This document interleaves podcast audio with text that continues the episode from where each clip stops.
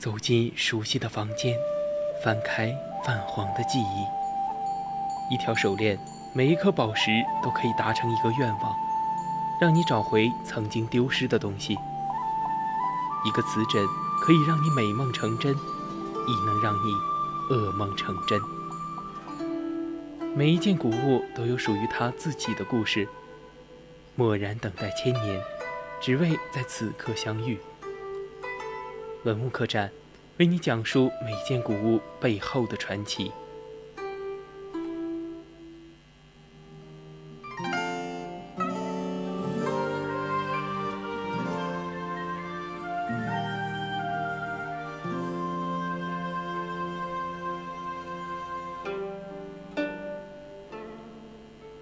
青春调频与您共享，这里是 VOC 广播电台百科探秘之文物客栈。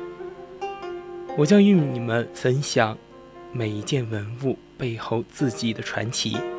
我是主播小帅。今天我们来讲述的是一个辗转的文物——毛公鼎。如果听友朋友们对我们有什么想说的话呢？欢迎大家加入我们的 QQ 听友四群二七五幺三幺二九八，与我们一起讨论，或者是在我们荔枝和蜻蜓直播间。与主播进行互动。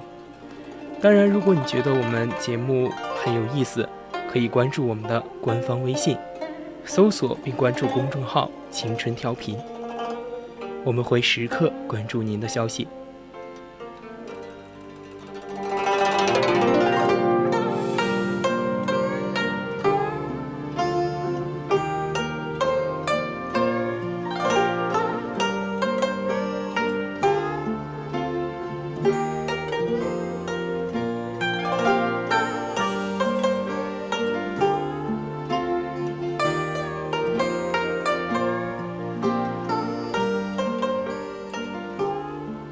毛公鼎是西周晚期的青铜器，因做器者毛公而得名。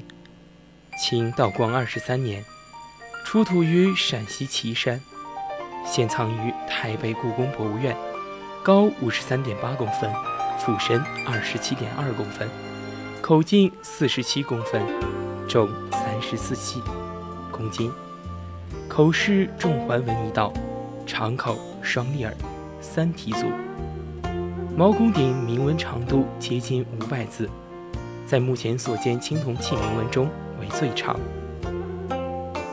铭文的内容可分为七段，是说周宣王继位之初，集思振兴朝政，乃请叔父毛公为其治理国家内外的大小政务，并进宫无私，随后颁赠命，服后赐。毛公也因而注定传世于子孙永保。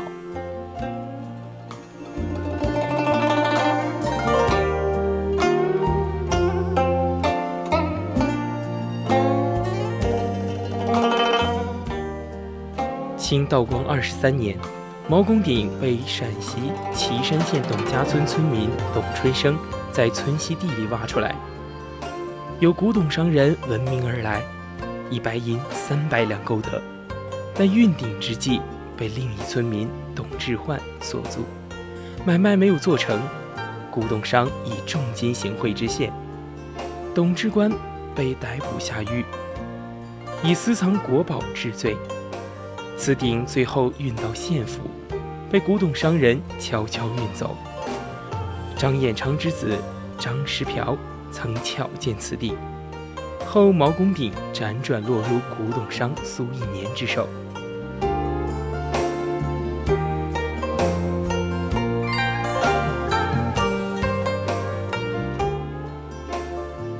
咸丰二年，北京金石专家、收藏家陈介奇又从苏一年之手购得，并赏给苏一年一千两。此鼎深藏于密室，鲜为人知。陈介奇病故后，一九零二年，其后人卖出此鼎，归两江总督端方所有。一九一一年十一月二十七日，端方被派到四川镇压保路运动，被革命军所杀。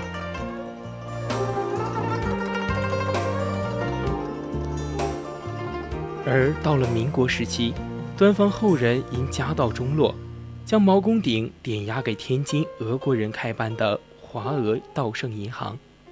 英国记者辛普森出美金五万元向端家购买，而端家嫌钱太少，不肯割爱。当时有爱国人士极力呼吁保护国宝，毛公鼎辗转至时担任北洋政府交通总长的大收藏家，后来国学馆馆长叶公卓手中，存入大陆银行。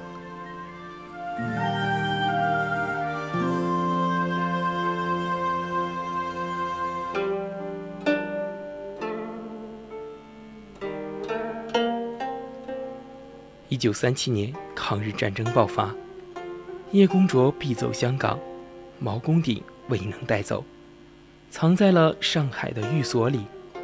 由于叶公卓是用假名买得毛公鼎，这让日本人无法查知他的下落。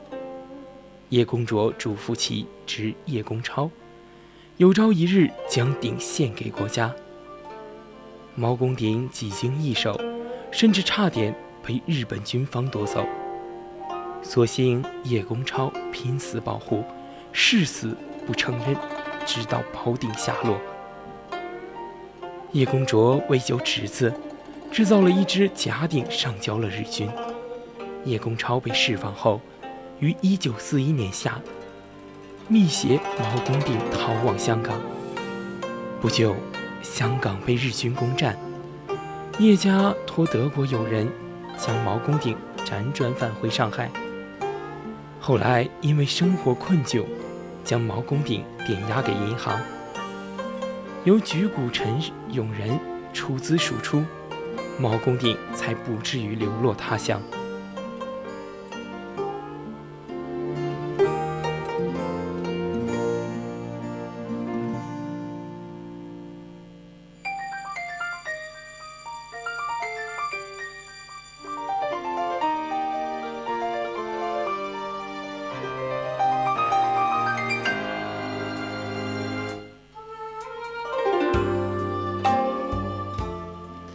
一九四六年，陈永仁将毛公鼎献给政府，隔年由上海运至南京，收藏于中央博物馆。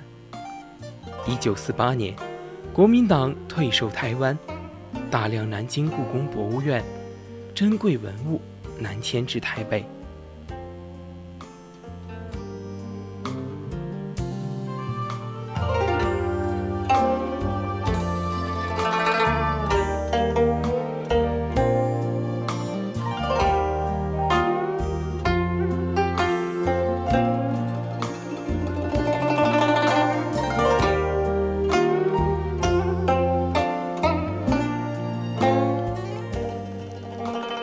一九六五年，台北故宫博物院正式建成，稀世瑰宝毛公鼎成为台北故宫的镇馆之宝，放在商周青铜展厅最醒目的位置，是永不更换的展品。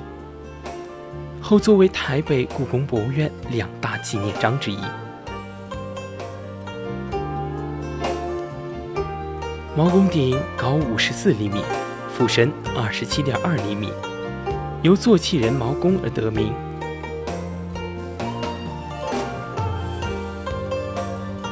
鼎的口沿装饰有带环的重环纹，整个造型浑厚凝重，饰纹简洁古雅朴素，具有浓厚的生活气息，是西周晚期鼎由宗教转向世俗生活的代表作品。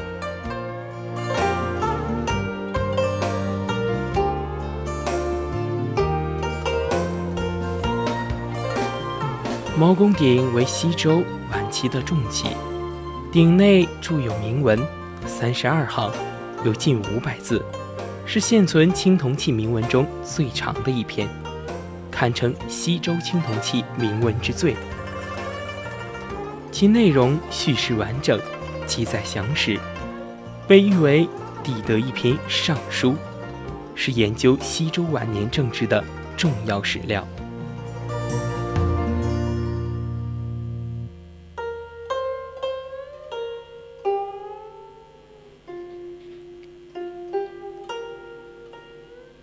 该铭文书法极其饱满庄重，充满了无与伦比的古典美，以至于出土以来，清末书法家们无不为之倾倒。毛公鼎的铭文作为西周晚期金文的典范之作，表现出上古书法的典型风范和一种理性的审美趋势，体式显示出大篆书体高度的成熟。和节字风貌，瘦劲修长，不蹙不懈，仪态万千。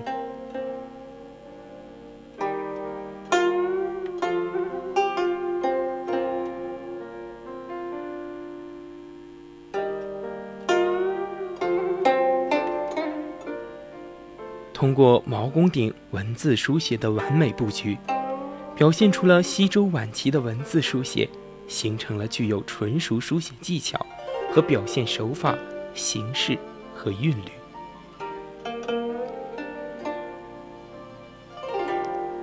毛公鼎的铭文笔法圆润精严，线条线条优美，用笔中过分毫为主，在具体操作中应是逆风而入，超至而行，提笔中含风。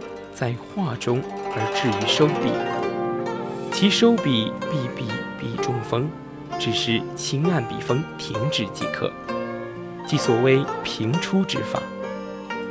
因其在书写时特别注意表现出线条的浑厚、卓雄之气，